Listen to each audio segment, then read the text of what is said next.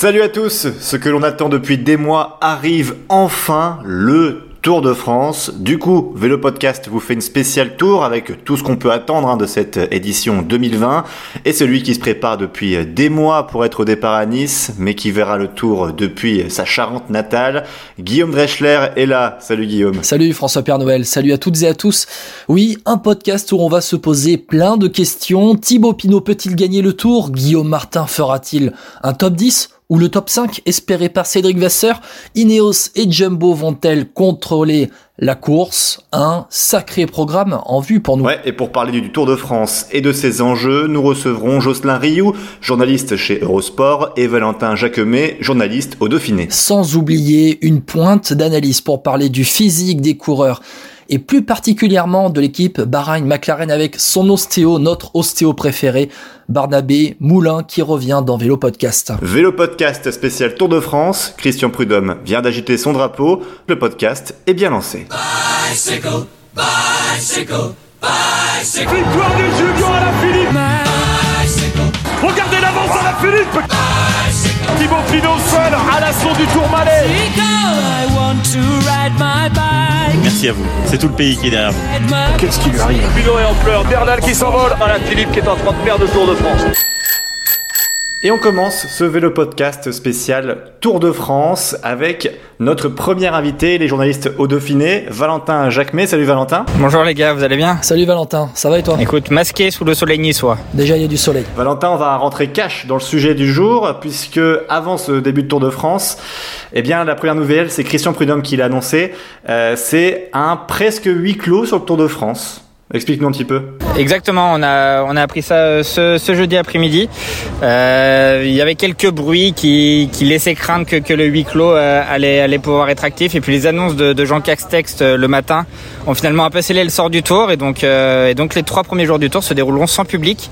aux arrivées, dans l'école, le but est clairement d'éviter les, les, regroupements de personnes alors qu'ici l'épidémie de Covid-19 galope. Quoi. On, les, les cas repartent vraiment à la hausse, il y a vraiment des mesures de précaution. Donc voilà, là, la, la, présentation des équipes euh, a eu lieu ce jeudi. Et clairement, il y a des, énormes, des énormes rideaux occultants qui, empêchent la, foule de, voir la place Masséna où elle avait lieu. Euh, il y avait seulement 1000 personnes qui ont pu y assister, alors qu'à la base, ils en avaient prévu 6000. Donc voilà, c'est le, tour est pas encore parti, que finalement, il y a déjà des rebondissements il y a déjà une incertitude autour de son sort.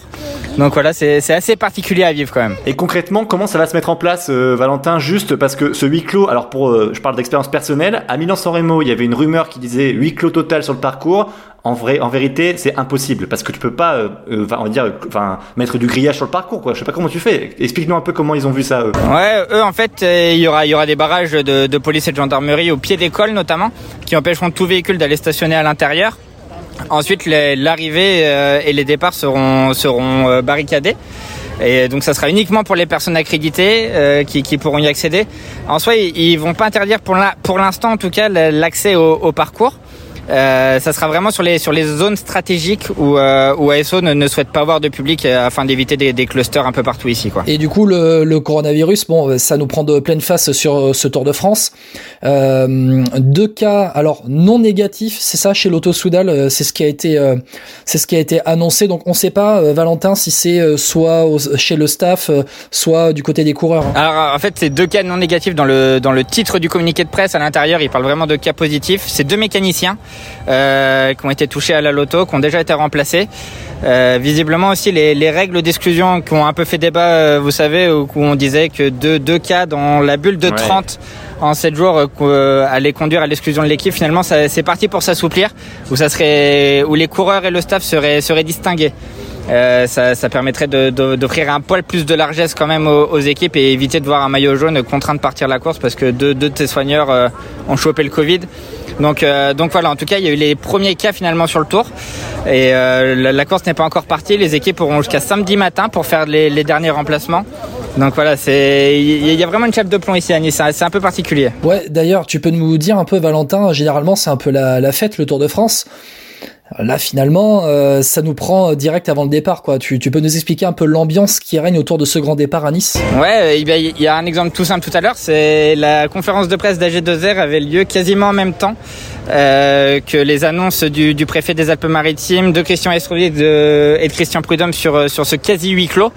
Et clairement, euh, AG2R n'a plus existé derrière dans, dans, les discussions des suiveurs ici. C'est vraiment le sujet qui, qui occupe euh, toutes les discussions. C'est des suiveurs, moi, c'est que mon deuxième tour, dont, le premier en intégralité, donc je découvre ça un peu avec des, yeux d'enfant, mais, mais les vieux, les vieux briscards entre guillemets sont, sont presque choqués finalement de, de voir les barricades ici, de, de voir cette fête populaire qui est, qui est le tour un, un peu qui, qui, perd quand même de son sens, quoi. C'est et, et, la course n'est pas encore partie, donc euh, donc je ne sais pas vraiment ce que ça va donner samedi quand, quand on va assister à un sprint sur la promenade des Anglais, sans public, sans sans effusion de joie. Enfin, c'est c'est assez particulier. On se demande presque pourquoi le Tour part si avec une telle incertitude, quoi. justement, tiens, j'ai une question. Euh, on parle beaucoup là, euh, donc euh, à des, des coureurs, des, du staff qui est tout le temps testé. Toi, en tant que journaliste pour le Dauphiné et suiveur, euh, est-ce que tu es testé toi, par exemple? Ouais, ouais, bien sûr, on a été testé pour chaque course à on a dû être testé dans les cinq jours avant le départ de l'épreuve. C'était le cas avant le Dauphiné, c'était donc le cas avant le Tour. Euh, avec forcément ouais, un, petit coup de stress. Moi, pour euh, pour l'anecdote, euh, j'ai été mes, mes premiers résultats étaient marqués ininterprétables. donc petit coup de flip en me disant que j'allais peut-être devoir mettre le clignotant avant même de, de, de, partir pour Nice. Finalement, j'ai repassé un, deuxième test PCR et il était négatif. Mais voilà, ouais, tous les suiveurs, toutes les personnes accréditées doivent présenter un test PCR négatif cinq jours avant leur arrivée sur l'épreuve. Bon, déstresse un petit peu Valentin, on va parler du sportif un petit peu maintenant après avoir euh, évoqué ces, petits, euh, ces petites incertitudes. Euh, Valentin, tu as dit tu as assisté à la conf d'AG2R aujourd'hui. Il y a eu d'autres confs un petit peu. Qu'est-ce qu'on peut en retenir de ces premières déclarations de la part des équipes à aller 24-48 heures avant le départ du tour? Le premier enseignement, il est arrivé tôt ce matin avec Primoz Roglic qui sera bel et bien au départ du tour. Personne n'en doutait vraiment, mais la Jumbo Visma s'était un peu amusé à, laisser planer le doute. Euh, il y a eu Guillaume Martin aussi qui est passé, qui est passé en, visio parce que les conférences de presse se font à distance euh, pour cette 107e édition du Tour. Euh, Guillaume Martin, il a plutôt euh, donné des, messages de prévention en appelant le public à être vigilant, à venir masquer, à, ne pas vouloir franchir les, les règles et, et outrepasser les droits. Et puis ouais, il y a eu Romain Bardet. Alors c'était c'était assez paradoxal parce que en tout début de conférence de presse, Vincent Lavenu disait que l'ambition c'était le général avec un top 5 voire un top 10 pour Romain. Et puis Bardet a débarqué, puis il a dit moi ce que je veux c'est être à l'offensive, c'est gagner des étapes. Et puis le général, il y a, y a, deux mastodontes avec Ineos et Jumbo et finalement je vais peut-être m'en désintéresser pour éviter de trop m'ennuyer.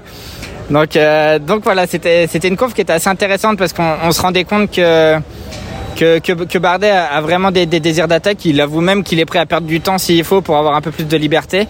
Euh, donc, voilà, c'était les, petites euh, les, petits moments bien sympas de, cette conférence de presse d'AG2R où Oliver Nelson derrière a fait a fait le show aussi avec les, les journalistes, toujours avec euh, avec son humour belge bien à lui, en disant que en dévoilant la stratégie d'AG2R clairement, en disant que, que Romain Bardet allait avoir quelques largesses et aller pouvoir un peu s'amuser en, passant à l'offensif un peu quand il le voulait. Ouais, c'est un peu euh, ce dont on avait parlé euh, avec le débat Van Avermaet qui arrive, Bardet qui part, changement, fin de cycle. On sent un peu que Bardet n'est plus complètement sur la même longueur d'onde par rapport à Vincent Lavenu, quoi. Après, Vincent Lavenu est un manager d'équipe et il sait très bien aussi ce que ce que rapporte pour pour un sponsor une une septième place sur le Tour. Romain Bardet, c'est plus un sentimental du vélo, on va dire un romantique. Donc il a. Oui, mais il y aurait pas eu de désaccord, il y aurait pas eu de friture sur la ligne ou plutôt de désaccord euh, il y a deux ans par exemple. Oui, oui. Après, après, je pense que c'est en soi, si, si, Bardet est très offensif, il sera forcément dans le top 5, voire, voire, dans le top 10. Mais c'était vraiment la, la hiérarchisation des, des, objectifs qui était qui était assez drôle à percevoir. Après, ils sont ils sont au bout de l'histoire, hein, clairement. Romain Bardet va partir chez Sunweb, c'est leur dernier tour ensemble. Et Vincent Lavenu a certainement un peu moins d'emprise sur, euh, sur son leader, ce qui est normal. On va parler maintenant des, Français euh, avec toi, Valentin. Euh, nous, on voulait vous faire un petit tour un peu d'horizon sur les, chances françaises. On vient de parler de Romain Bardet. Parlons un peu du reste. Commençons déjà avec euh, Thibaut Pinot. Je sais pas si tu as pu le croiser ou assister à la conférence de presse FDJ. Mais en tout cas, au niveau des chances, Thibaut Pinot nous a rassuré sur le Dauphiné. Pour moi, J'en fais un de mes favoris. Je sais pas si ce sera le vainqueur, mais un des favoris, c'est certain. Euh, Guillaume, toi aussi, euh, pour toi, je crois que c'est un des favoris. Hein. Si je dois pronostiquer aujourd'hui, je mise Pino, euh, Thibaut Pinot vainqueur du tour. Mais un prono du cœur aussi, quoi. Voilà, c'est aussi un prono du cœur. Ouais, clairement, je suis comme Guillaume, ça serait vraiment un prono du cœur. Je pense que ce qui s'est passé en 2019, tout le monde l'a encore en mémoire, tout le monde a, le cœur qui se serre en, revoyant les images de son abandon et de ses larmes dans. Ouais. Et lui aussi. Et bah finalement pas tant. Nous on l'a vu sur le critérium du Dauphiné, on l'a vu pendant une demi-heure. Et on a, on a balayé justement ce Tour 2019 où il disait que c'était, c'était peut-être l'abandon qu'il avait le mieux digéré parce qu'il s'était directement tourné sur ce Tour 2020. Il n'y avait pas ses regrets par exemple de, de l'abandon sur le Giro quand, quand il est pour le coup pour le podium. Là, il, il, a, il, a, tourné la page assez facilement. Euh, le confinement a aussi fait du bien, mine de rien. Il a retrouvé ses chèvres, Kim, et, euh, et, et, et, a remis. On a pu suivre sur Instagram. Exactement, ouais. Et il a remis de la passion finalement dans, dans son métier, comme beaucoup de coureurs. Mais chez Pinot, qui est, qui est pareil que Bardet, un, un vrai sentimental, ça, ça se sent. Il pédale avec le sourire, il est apaisé avec la presse. Euh, donc et, sur le Dauphiné, beaucoup ont, pointé un peu le, craquage mental qu'il a pu avoir sur, sur la route de l'Altiport à Megève le dernier jour. C'était plutôt plus une panne de jambes, il, nous l'a expliqué.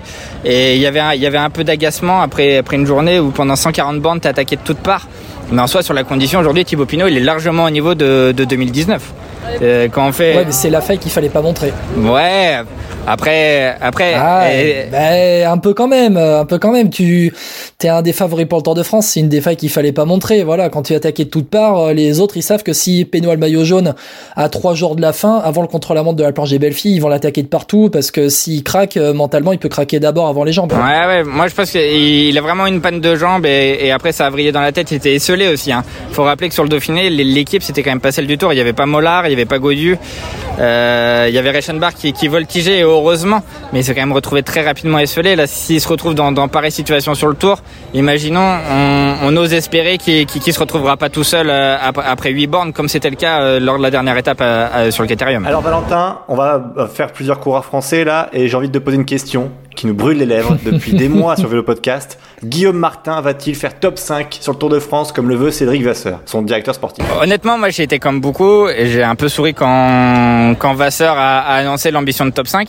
Aujourd'hui, quand un mec fait troisième du Dauphiné et qu'il arrive au Tour, euh, on est quand même censé on, peut croire un peu le, manager nordiste. Euh, je sais pas ce que vous en pensez vous, mais depuis la depuis la reprise début août, euh, il est quand même impressionnant, Guillaume Martin. Il est en train de se redécouvrir aussi. Il court beaucoup moins que l'année dernière.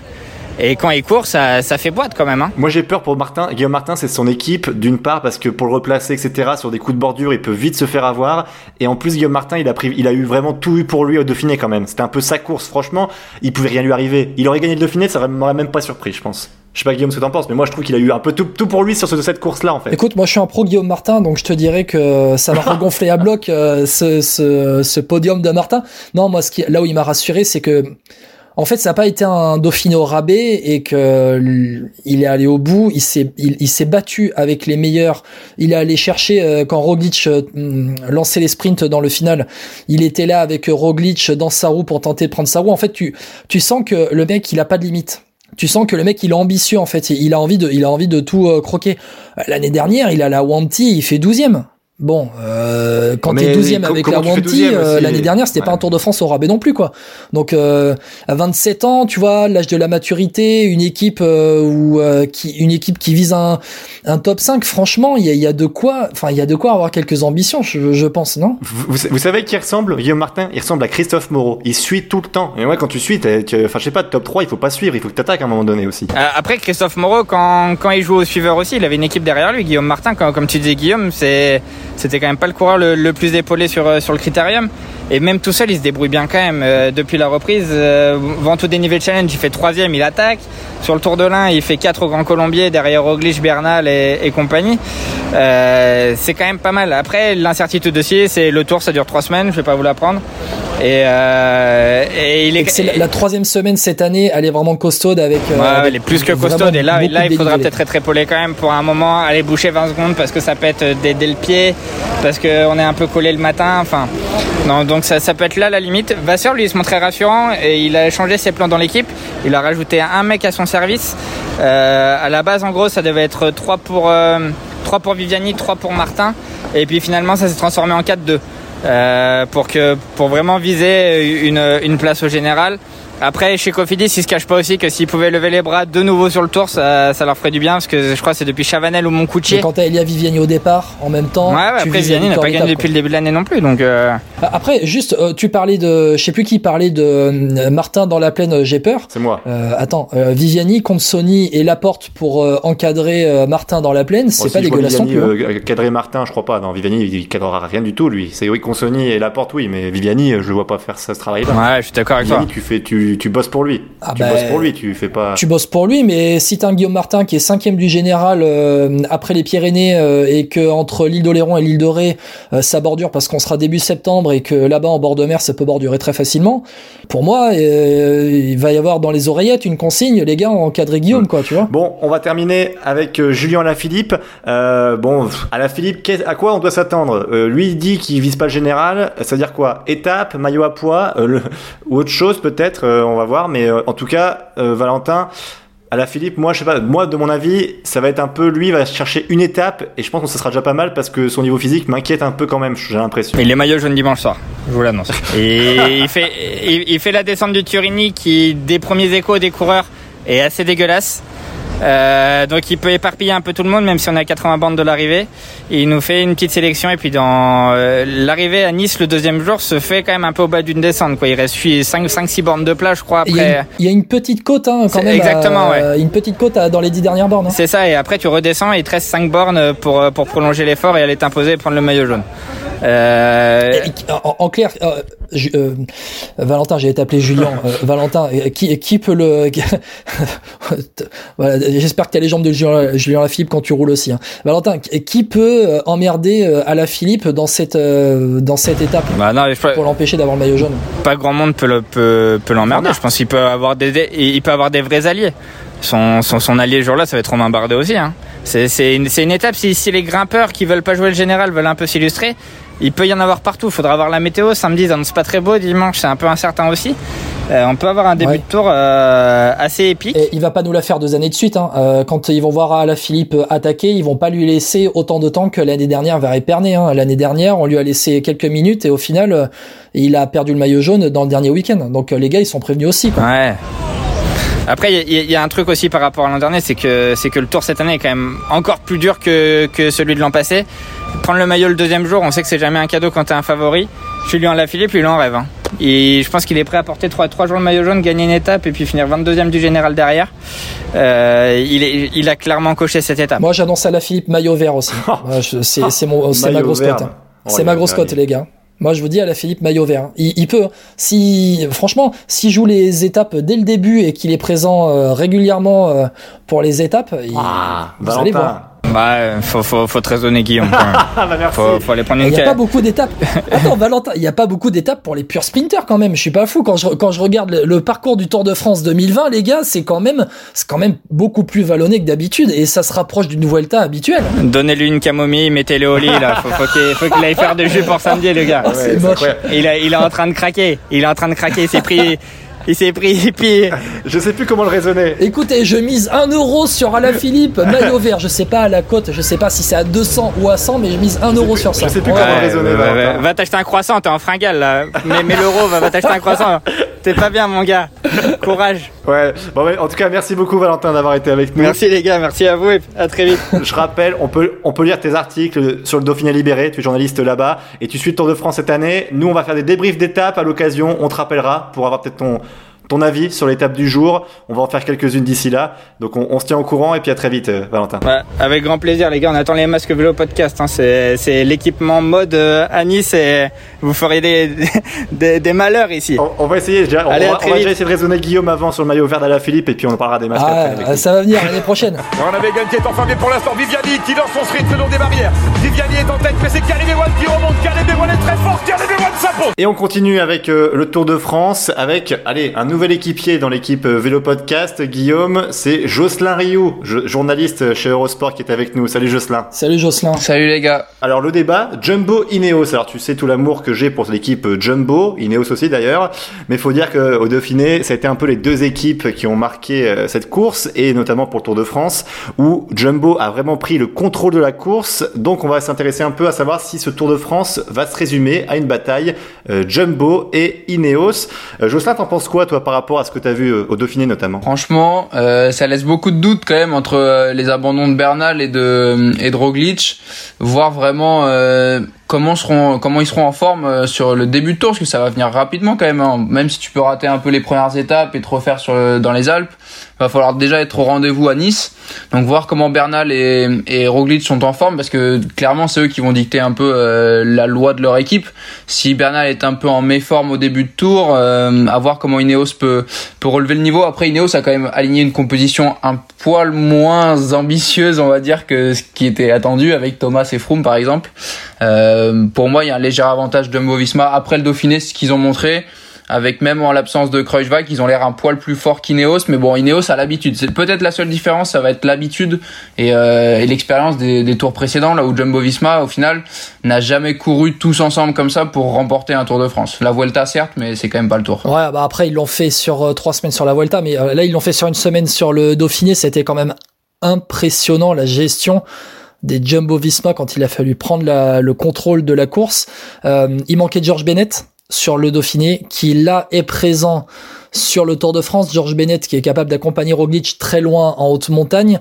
Euh, tu dis que la composition des Ineos est euh, un peu moins ambitieuse. Je suis pas d'accord avec toi en fait. Moi je trouve qu'elle est justement plus ambitieuse que, que si tu avais ramené Thomas et Froome parce que Thomas et Froome c'était des paris, des paris qui n'ont pas été gagnants sur le mois d'août. Et au final, euh, tu ramènes quand même Carapaz, vainqueur du dernier Giro, qui certes n'a pas été euh, trop en forme dans le restart, mais qui est quand même euh, le grand leader d'avenir avec Bernal pour les courses par étapes, et puis Pavel Sivakov qui peut être aussi un autre leader de rechange sur, le, sur la course. quoi. Après évidemment, Froome et Thomas, on parlait, bah, si on prend leur forme d'il y a un et deux ans, c'était une start list 5, étoiles, au même titre que Carapaz, si tu le prends il y a, en tant que vainqueur du Giro, il, est monstrueux, si tu le prends en ce moment, il est peut-être euh, un poil en dessous, surtout quand tu vois la compo de Jumbo-Visma, c'est ça surtout. Après, c'est sûr que Froome et Thomas en ce moment... Euh, mieux valait pas les aligner sur le tour, ça c'est sûr. Mais si tu prends vraiment la, la compo, bah, évidemment, c'est les deux équipes sont, sont terribles. Tu, bah, Bennett, effectivement, je pense que Bennett est vraiment un, renfort de poids et, euh, pallie très bien l'absence de Kreuzwag dû à sa à sa chute. Euh, là où peut-être que les absences de Froome et Thomas sont quand même moins compensées en termes de vraiment de niveau. Si on compare juste en termes de niveau, euh, en termes de niveau de base, pas le niveau d'aujourd'hui. Bah, exactement. Et le niveau de niveau d'aujourd'hui, euh, tu pourrais mettre euh, non, je sais pas, Denis Flau. tu peux mettre Denis Flau à la place de Chris Froome, quoi, vraiment. Sérieusement, c'est deux armadas, mais je pense que Jumbo Visma a fait un énorme Dauphiné, vraiment. Mais le, par rapport à Jumbo Visma, vous pensez pas qu'il euh, peut y avoir la guerre des chefs comme on avait craint avec Ineos? Parce qu'un Dumoulin, est-ce qu'il va accepter d'être comme ça, euh, poisson pilote de Roglic? Mais est-ce que Dumoulin sera l'équipier de Roglic déjà? Bah logiquement oui, logiquement oui. Bah ouais, mais si au bout de deux étapes à Nice, euh, Dumoulin est 30 secondes devant et dans les trois premiers au général, tu fais comment? C'est les jambes qui vont parler après, voilà. Non mais Roglic il vient pour être leader sur le Tour, tu peux pas le mettre, euh, enfin il peut pas euh, venir sur le Tour de France là pour être le poisson pilote de Dumoulin. Bah, de toute façon on va en savoir plus, déjà, on va en savoir plus après le premier week-end. les gars, euh, vu le premier week-end qui est même après la il y a quoi? Troisième étape, c'est un peu chaud. Il y a le Mont Égual à la sixième. Au soir du Mont Égual, tu sauras qui va jouer le général ou non. Ouais, ouais mais moi je pense, je pense qu'ils en co-leader et que et qu'à tout moment, bah, déjà, déjà le premier truc c'est comment Roglic se sent. Il fait de l'intox, il donne des infos, c'est pas trop. Est-ce qu'il est à 100% et tout je pense que tu peux tu peux pas cette année ne commencer le tour à 90% et espérer monter en puissance. Je pense que tu es obligé d'être quand même à, à 95, 80, vraiment euh, presque au top de ta forme. Denis, parce que si tu prends un tir à Orsière Mortelette ou au Mont Égual au bout d'une semaine, euh, c'est râpé quoi. Tu, tu ne peux peut-être pas le gagner le Tour de France dès la première semaine, mais assurément tu peux le perdre cette année, ça c'est sûr et certain. À la, à la différence que là, tu vas pas le perdre sur une bordure, tu vas le perdre vraiment en montagne quoi. Ah, tu, ouais, tu le perds sur la grimpette. Si tu euh, perds du temps, je trouve, au début, même si tu as 3-4 minutes, tu vas pouvoir facilement les rattraper la dernière semaine si tu es vraiment très en forme. Hein. parce que pour moi, un coureur qui est largué euh, à la dixième étape à, à 4 minutes 30, si c'est un Quintana par exemple, ou même un, bon, un Bernal, j'y crois pas moyen, mais même un Roglic, c'est pas dit qu'ils peuvent parvenir dans le top 3 pour la fin de semaine, la dernière semaine. Hein. C'est sûr, sauf que si Roglic est équipier, c'est pas sûr que la dernière semaine il soit libre de faire ce qu'il veut. C'est ça, c'est là le problème en fait dans la dans cette fameuse guerre des chefs entre quand t'as plusieurs leaders. Là où peut-être Ineos s'est libéré ce champ en mettant que Bernal vraiment leader, même s'il y a Sivakov, même s'il y a Carapaz, je pense que l'establishment à Ineos c'est un, un peu plus clair je pense. Après, chez Jumbo Visma, franchement, entre Dumoulin et Roglic, euh, Dumoulin il m'a l'air de remonter très très fort depuis la reprise, contrairement à Roglic avec sa chute. À voir. Franchement, avoir vraiment l'état de Roglic au bout de 2-3 jours, Mais ça, c'est la grosse question pour moi. On est d'accord que, euh, à part Jumbo et Ineos, il n'y a aucune équipe qui peut contrôler la course. Hein. On est bien d'accord entre nous Contrôler, non. Ceux qui ont le maillot jaune, euh, au-delà de ces deux équipes, ils vont avoir plus de mal à gérer, c'est sûr. Messieurs, si on résume un peu le débat, c'est euh, on est un peu dans l'incertitude face aux chutes des derniers jours là, notamment sur le Dauphiné. Et, et s'il y a une bataille, ça va être chaud de dépasser les Ineos et les Jumbo-Visma. Mais au final, euh, il y a quand même ces deux équipes qui vont contrôler, qui vont avoir le, comment dire, le, les clés de la course, quoi. Et euh, on voulait venir aussi avec toi, Jocelyn, sur les surprises de ce Tour de France. Tu vois qui, toi? En surprise, le coureur qui peut gagner une étape, qui peut te surprendre. André Greipel? Non, je déconne. hum, humour et compagnie. Non, non, franchement, euh, non, franchement, c'est l'invité de dernière minute, mais Rémi Cavagna hier a, a été euh, sélectionné par Deceuninck Quickstep. Je suis curieux de voir ce qu'il va faire euh, Cavagna parce que voilà, il était champion de France, vice-champion d'Europe du chrono euh, cette semaine mais je suis pas sûr qu'il soit très connu. On parlait du grand public euh, vraiment dans sa large version qui regarde France Télé pour les paysages. Je suis pas sûr qu'il connaisse vraiment Rémi Cavagna, tu vois. Ouais, s'il si, veut s'échapper entre l'île d'Oléron et l'île de il est capable de te faire contre la montre. Euh... À la Tony Martin, bah si ils s'y mettent, se mettent tous les deux devant, ça peut être marrant, tu vois. oh là là, s'il y a une échappée Cavagna Martin, les gars, on va rigoler. Curieux de voir sur euh, sur quelle étape il peut s'illustrer. Puis bah c'est toujours bien côté français d'avoir des mecs euh, capables de capables de briller hors dehors de des grands, on va dire Barguil, Bardet, Pinot et compagnie. Mais euh, après les les mecs à suivre. Bon, franchement, tu, tu te rends compte que c'est quand même souvent bah, des gens qu'on connaît, tu vois. Euh, dans toutes dans toutes les équipes, c'est tu, tu ressors pas vraiment des bah même tu vois Pogacar par exemple, bah il est peut-être pas connu du grand public, mais bon, c'est quand même un mec qui est vachement bien installé dans le, dans le peloton, quoi. Ça va pas être une surprise le jour où il gagnerait une étape. Enfin, pas pour nous. Moi, moi j'en ai, j'en ai un, j'en ai un pour euh, un Français qui peut gagner une étape et c'est pas le, enfin, le plus connu, même si on le connaît nous, euh, évidemment, dans le podcast, c'est Brian Cocard. Ouais. Bah, c'est l'occasion quand même. Hein. Peut-être sa carte à jouer, je trouve. Ouais, ouais, ouais. Ce serait bien. Et Guillaume, t'en as un, toi? Pour mes pour mes surprises, alors j'en ai noté trois, trois, quatre noms que j'aimerais bien voir euh, euh, quand même. Ma pépite PCM, Marc Hirschi. Ouais à la Sunweb. Alors on l'attend, on l'attend. le jeune ah, Suisse, je veux voir ce qu'il veut donner aussi dans les étapes euh, accidentées. Euh, Quentin Paché, je veux voir ce qu'il, je veux voir ce qu'il veut donner sur le Tour de France. Euh, je trouve que c'est un mec euh, qui est pas le plus connu, mais qui est un puncher solide dans le peloton. Il va montrer le maillot, c'est bien. Il va montrer le maillot sur 180 km et puis après il sera rattrapé par le peloton. Ouais, peut-être. Mais je, je, veux voir ce qu'il donne, Quentin Paché. Et puis ben, les Colombiens de l'AIF, euh, Iguita et Martinez. Pour moi, ça peut être les les, les deux ouais les, les, deux belles surprises de ce Tour de France. Je veux vraiment voir Iguita champion de Colombie. On passe au maillot vert. Est-ce que vous avez un petit pronostic à faire sur ce maillot vert, sachant que pour par rapport au parcours, alors il y a beaucoup de montagnes évidemment. Euh, beaucoup de terrains accidentés aussi. C'est des étapes souvent qui se finissent soit euh, sur, un col de première catégorie, soit alors il y, en a, y a deux cols de première catégorie avant la descente. Enfin, ce Tour de France, ça va pas être vraiment une tasse de thé pour certains sprinters. Vous voyez qui, euh, Jocelyn, tu vois qui toi par exemple? Bah franchement, tout dépend de son état de forme, mais qui pourra battre Peter Sagan C'est un peu la question quand même. À partir du moment où il vient au départ, ça reste quand même le grand favori. Surtout que van Aert a dit qu'il allait pas jouer le, le, maillot vert, sinon franchement ça aurait été le mon choix. Après, il y a tout. Bah, il reste quand même quelques quelques sprints. Hein, je, bah, j'ai regardé euh, le parcours. Il y a quand même quelques étapes où des mecs qui passent bien les bosses, tu vois, des Nizzolo, Colbrelli, surtout Nizzolo après ce qu'il a fait là sur ces derniers jours, champion, champion d'Italie, champion d'Europe, il a l'air quand même sacrément en forme.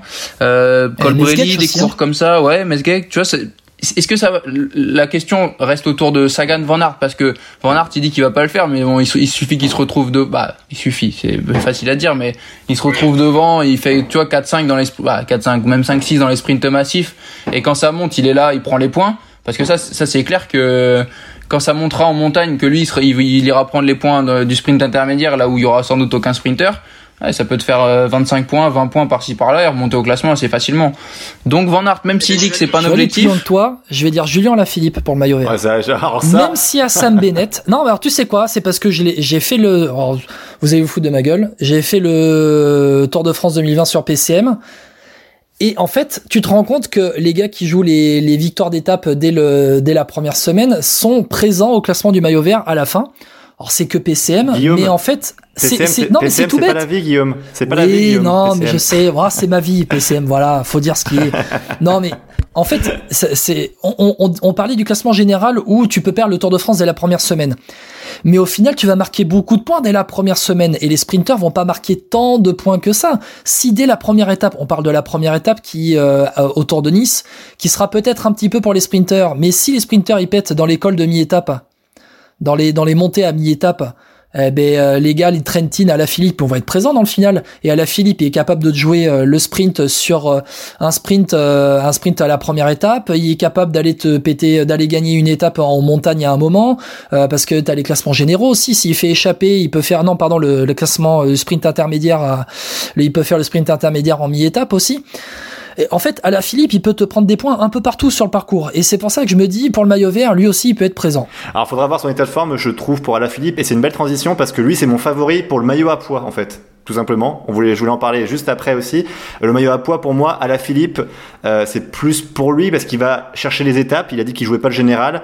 Donc, clairement, le maillot à poids, ça serait peut-être plus pour lui par rapport au maillot vert, même si, bon, ça peut justifier ce que tu dis, mais faut voir son niveau de forme, son état de forme, alors que le maillot à poids, il pourrait presque... Le... il peut faire les deux. Bon, enfin, alors là, celui qui fait les deux, le maillot vert et le maillot à poids, je sais pas s'il est encore né quand même, hein, Jocelyn. Jalabert. ouais, c'est vrai. mais il, ouais, il, il, est, passé déjà. non, toi, toi en maillot à poids, par exemple, tu vois qui, euh, euh Pierre Roland. Ah. Attaque de Pierre Roland Attaque de Pierre Roland C'était pour faire plaisir à Guillaume. Euh, non, honnêtement, je pense que il y a quand même pas mal d'arrivées euh, au sommet ou en montagne et tout.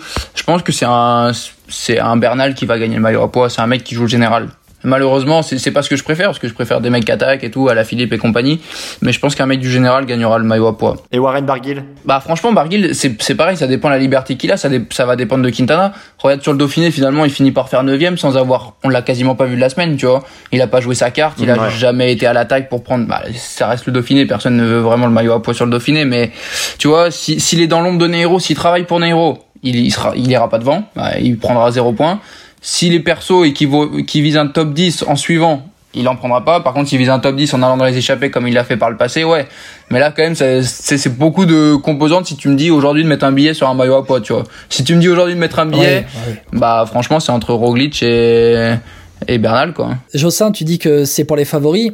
En fait, euh, oui et non, parce que on parle toujours de cette. je vais reparler de cette première semaine, mais dès la première semaine, t'as des cols de première catégorie. Euh, je crois même que dans les Pyrénées, t'as du hors catégorie en fin de première semaine, euh, et des arrivées au sommet, des arrivées au sommet. Euh, c'est surtout euh, dans la seconde partie du, Tour de France, quoi, si on enlève le Mont Égual au final. Je pense vraiment que même dès la première semaine, on va voir qui va vraiment jouer le, classement du maillot à poids, parce que il va y avoir des gros points qui vont être distribués. Alors, je peux te citer des gars qui vont beaucoup dans les échappées, des Alessandro Des Marquis, des, des Tige Benoît aussi, qui peuvent jouer le maillot à poids pourquoi pas peut-être un Yates ou un Chavez pour voir si l'un et l'autre euh, ne joue pas le général ou s'il est euh, s'il prend un pet dès la deuxième étape, il peut aller euh, en échapper dans les Pyrénées pour ensuite prendre le maillot à poids, pourquoi pas. Allez, on va terminer maintenant avec les filles qui vont faire aussi le Tour de France. Alors elle c'est sur une seule course, la course Baille le Tour, ce sera la course Baille le Tour à Nice.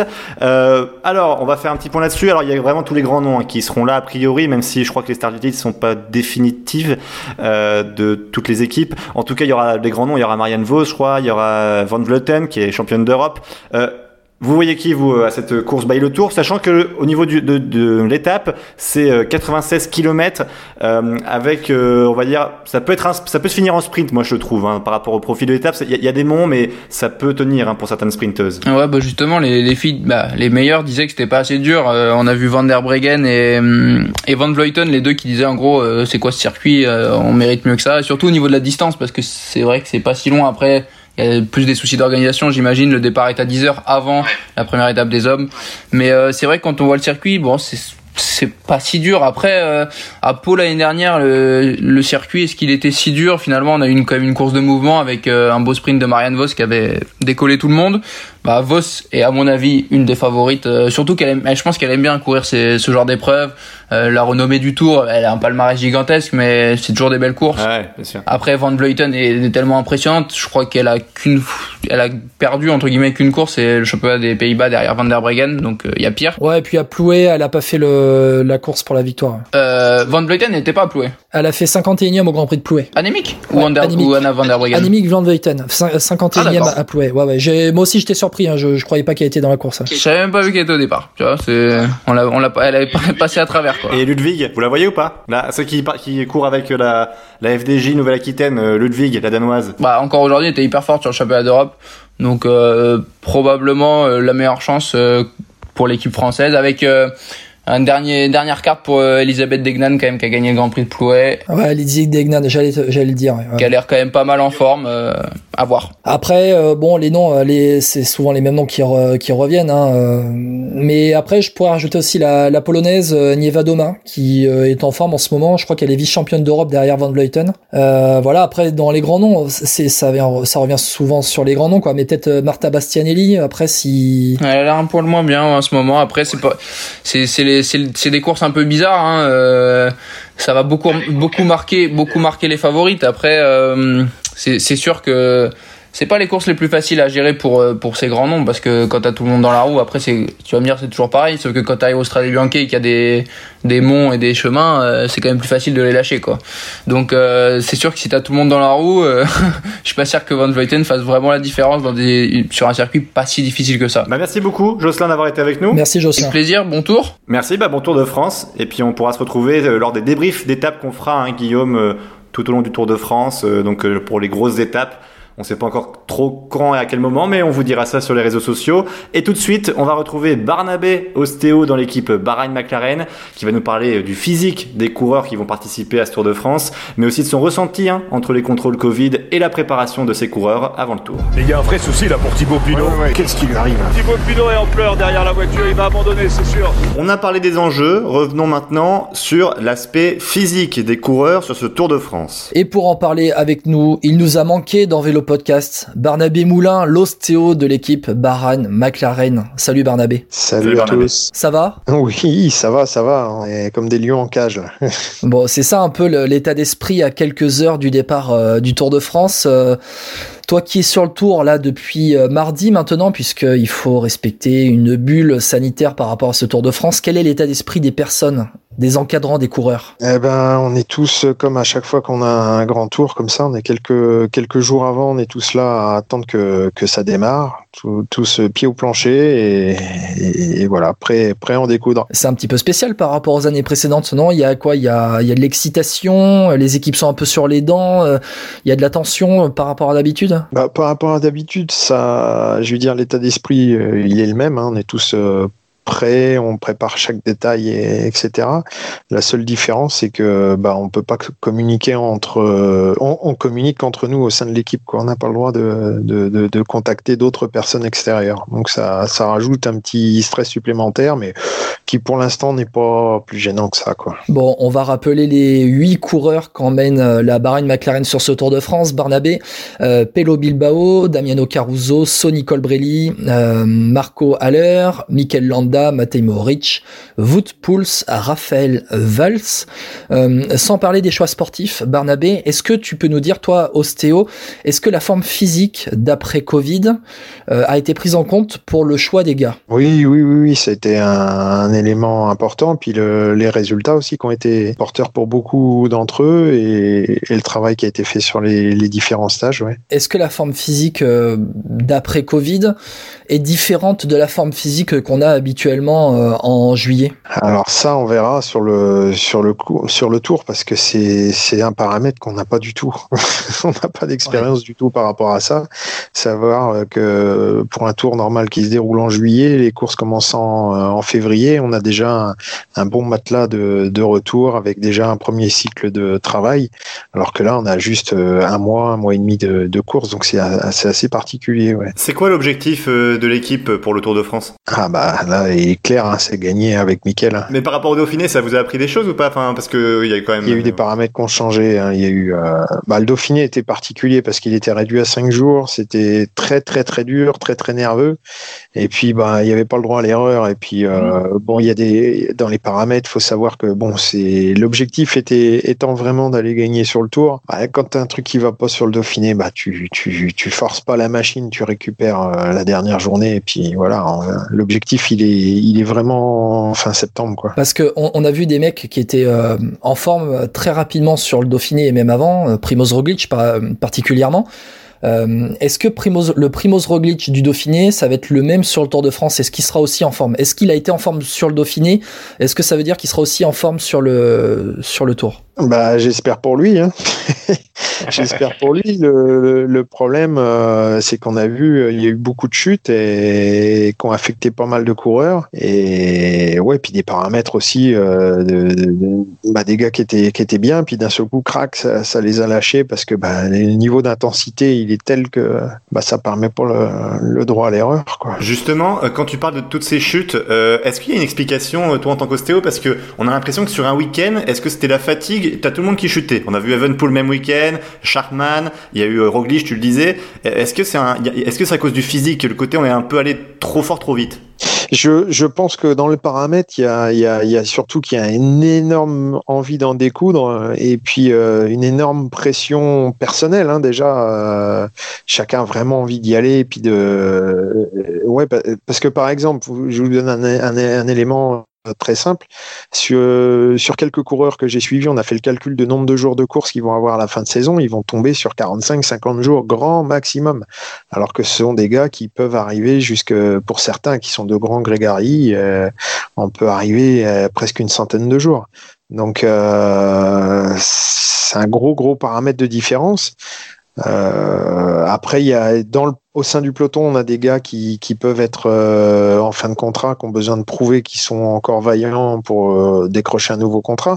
Et, je pense qu'il y a beaucoup de choses comme ça qui sont euh, qui sont à prendre en considération. On voit la chute d'Evenepoel. Evenepoel, faut voir aussi que c'est un jeune coureur qui a 20 ans. Il n'a pas l'expérience de ce très très haut niveau qui est très très exigeant.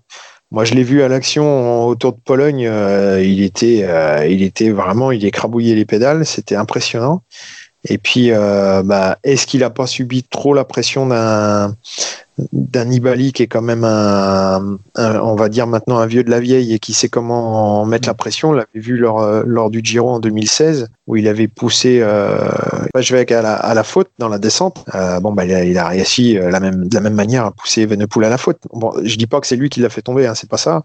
Mm. Mais il y a il y a cet aspect pression effectivement qui, qui amène certains à être à plus que la limite quoi. Ouais ouais. Et Venepool c'est quand même plus un fait de course hein, pour rebondir sur la question de François Pierre aussi. c'est plus un fait de course où voilà Nibali va le, va le taquiner dans la descente et du coup Evenepoel pour pour tenter de le suivre se met vraiment dans le rouge à la limite euh, à la limite quoi. Et euh, du coup voilà sa chute elle est elle est peut-être pas tant liée euh, à la forme physique que ça. Après je sais pas ce que tu penses quoi. Non je pense que je pense que c'est plus le côté c'est c'est la guerre sur le vélo quoi. C'est moi j'ai des gars qui me racontent que bah le placement il est déjà il était au millimètre mais là il est au dixième de millimètre hein. c'est c'est chacun essaie d'y aller d'y aller d'y aller. On a vu des on a vu des chutes par exemple autour d'Occitanie euh, dans la descente avant la dernière, la, dernière montée pour la dernière étape. À Rocamadour. Ouais, à Rocamadour, où il y a, il y a un Lilian Calmejane qui s'envoie au tas avec un, autre gars euh, parce que bah, ça s'est joué, euh, ça s'est joué au placement, quoi. Et ça plus que d'habitude J'ai l'impression, hein, après c'est mon, c'est mon avis personnel, mais j'ai l'impression. que les retours des coureurs aussi, ouais.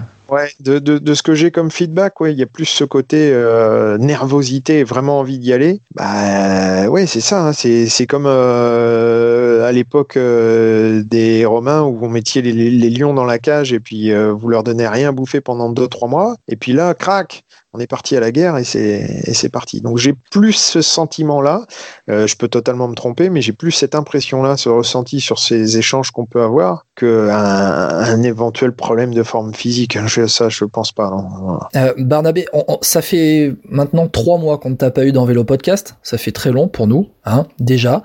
Euh, T'as pu voir les mecs en stage en juillet, à la sortie euh, des différents confinements dans les différents pays. Tu étais avec eux sur quelques courses début août, tu nous as dit que tu étais autour de Pologne. Dans quel état tu les as retrouvés, ces mecs? Bah Justement, comme ça, très motivés et, très. Ouais, ils sont très heureux d'être là, très, très heureux de retrouver le, groupe, tous, hein, même le staff. Hein, on, est, on était vraiment très heureux et très soulagés de pouvoir nous, nous revoir de nouveau et reprendre le cours des activités.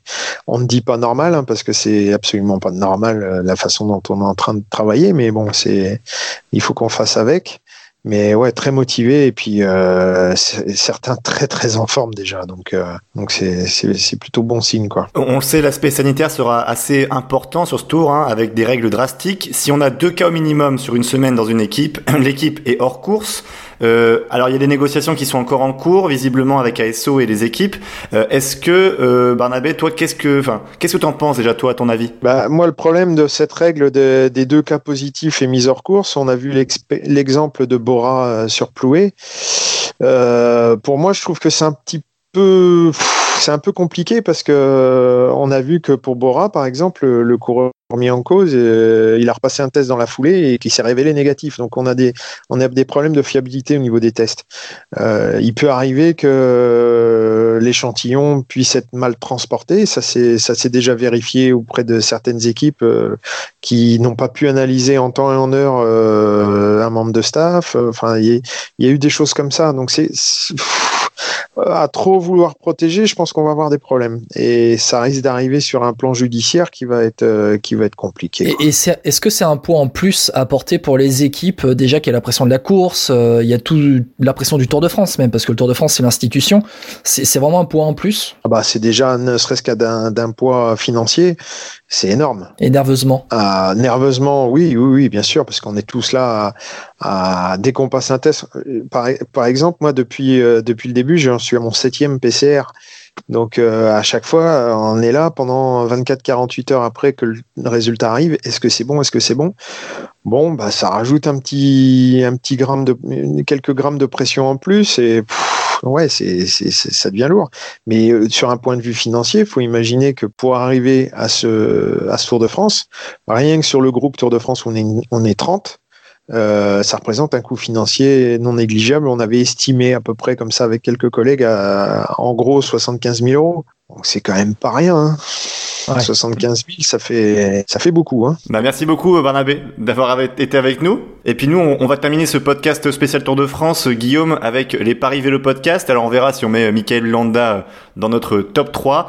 En tout cas, Barnabé, euh, profite bien de ce Tour de France et puis euh, on espère que Michael va faire un, un gros tour, quoi. Bah oui, on est, on est là pour ça. Avec des victoires d'étape de Sonny Colbrelli en plus. Bah on, on croise les doigts. Merci Barnabé en tout cas, merci beaucoup. Bon, à très vite Barnabé. Allez, à bientôt. Merci à vous. C'est tout le pays qui est derrière vous. Et on va terminer ce podcast spécial Tour de France, Guillaume, avec les paris de Vélo Podcast. Qui tu vois, toi, dans ce top 3 du Tour de France cette année pour le classement général Hmm, ça va être compliqué, on en a parlé pendant tout ce podcast. En fait, il y a beaucoup d'incertitudes, François-Pierre, euh, dans ce Tour de France. Euh, va falloir être présent dès la première semaine, dès les deux, trois premiers jours même. Euh, Paris du cœur, ça va être un pari du cœur, François-Pierre. Ah, normal. Est-ce que tu, tu sais qui je vais dire Ah, je pense que ça commence par Thibaut, non Ouais, ça termine par, par Pinot. Ouais, ouais. Exactement. Euh, oui, parce qu'en en fait, si on regarde bien, les autres favoris n'ont pas donné tant de garanties que ça. Roglic, oui, mais Roglic, comment a-t-il récupéré de, de sa chute sur le sur le Dauphiné? Comment il a récupéré? Est-ce que Tom Dumoulin va euh, pouvoir prendre le relais? Pinot est tombé aussi. Hein. Pinot est tombé, mais Pinot a terminé le Dauphiné. Pinot s'est battu pour gagner le Dauphiné. Alors il a eu un coup de moins bien dans la dernière étape euh, où il a baissé quand il y a eu la grosse bataille pour les favoris, mais euh, j'ai envie de dire quand même Thibaut Pinot. J'ai quand même envie de dire deuxième Primoz Roglic parce que je pense que la bataille va être. euh, je pense que Roglic va pas, voilà, va pas euh, comme ça euh, abdiquer euh, rapidement. Et Nairo Quintana troisième. Pour moi, en fait, Pinot, Roglic, Quintana, c'est les trois qui ont prouvé le plus sur ce restart qu'ils ils étaient capables d'aller chercher un podium sur le Tour de France. Et toi, François-Pierre, dis-moi ton podium pour le Tour. Alors moi mon podium, alors ça va être le podium de la raison et pas du cœur comme toi. je crois que le vainqueur du tour ce sera à nouveau Egan Bernal. Euh, pourquoi? Parce que même s'il a des douleurs au dos, je pense que c'était plus, pas du bluff, mais c'est plus de la, on va dire pas prendre de risques au moment du Dauphiné. Il s'est retiré tranquillement. On le voyait dès le lendemain en train de s'entraîner, donc c'est pour dire que son mal de dos était peut-être pas si important. Et surtout c'est que Ineos a fait des choix forts avec euh, l'équipe pour Bernal, avec les copains de Bernal. Euh, on voyait voilà vraiment que Bernal se sente bien. Et je pense que c'est un bon choix de la part d'Ineos et qui vont certainement avoir un peu en travers de la gorge ce qui s'est passé avec euh, John Bovisma pendant le Dauphiné. En deuxième, je verrai Thibaut Pinot. Deuxième du Tour de France, pour moi, ça serait logique. En plus, avec euh, la- l'avant-dernière étape à la planche des belles filles, euh, je vois bien récupérer la deuxième place euh, sur ce chrono, là où c'était pas son point fort euh, au départ euh, de sa carrière. Et puis en troisième, moi, je vois bien. Alors, euh, au départ, je voyais Roglic, mais c'est de la Jumbo Visma et je suis pas fan. Du coup, je vois bien un coureur de la- allemand de la Bora, Bourman, qui est souvent présent toujours dans les top 5, top 3.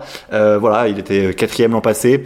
Il mérite son top 3 et je pense qu'il sera là parce que Bourman c'est un, un coureur plutôt euh, efficace. Mais pareil il est tombé on verra son niveau mais j'y crois pour tu vois, pas, euh, tu vois pas une, quelqu'un d'autre toi? C'est vraiment ton top 3 que tu vois tu vois pas je sais pas un Pogachar vient tu vois pas un Pogachar non non pas du tout. Moi je vois pas Pogachar moi je vois Chouchou Godu qui sera bien parce que je me dis tu vois Chouchou Godu Tour du Limousin, tu sais, on l'a vu en difficulté, mais c'était pas pour lui ce Tour du Limousin, tu vois, c'est pas. Mais il sera dans le top 10 pour moi, Godu. C'est ça, ma grosse cote, c'est ça. Godu top 10. Moi, ça sera Guillaume Martin top 5. Oh non tu vas faire plaisir à Cédric Vasseur, hein, Bien sûr. Ah, pourquoi pas. J'ai envie, envie, de voir le Miguel Angel Lopez sur le Tour de France. Je veux, je veux voir ce qu'il donne. Je veux vraiment voir ce qu'il donne. Pour moi, c'est peut-être, euh, allez, une surprise. On retient, toi tu as dit, du coup, Thibaut Pinot, premier. Primoz Roglic, deuxième. Nairo Quintana, troisième. Et toi, François Pierre? C'est Egan Bernal, premier. Deuxième, Thibaut Pinot. Et Emmanuel Bourgman de la Bora, troisième. L'Allemand. On verra si nos paris sont bons. Du coup, c'est Roglic qui va gagner, quoi. Exactement. On verra du coup si nos paris sont bons. Merci à tous en tout cas de nous suivre. C'est la fin de ce numéro Vélo Podcast spécial Tour de France.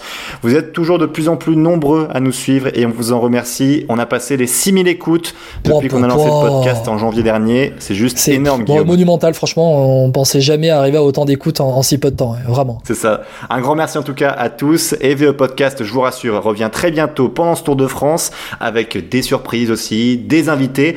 On ne sera pas là pour toutes les étapes, mais on sera là pour les étapes les plus importantes. Donc profitez bien de ce Tour de France, de ce début de Tour de France, et on revient très vite, Guillaume, avec évidemment des débriefs d'étapes, mais aussi des invités. On vous réserve quelques surprises. À bientôt.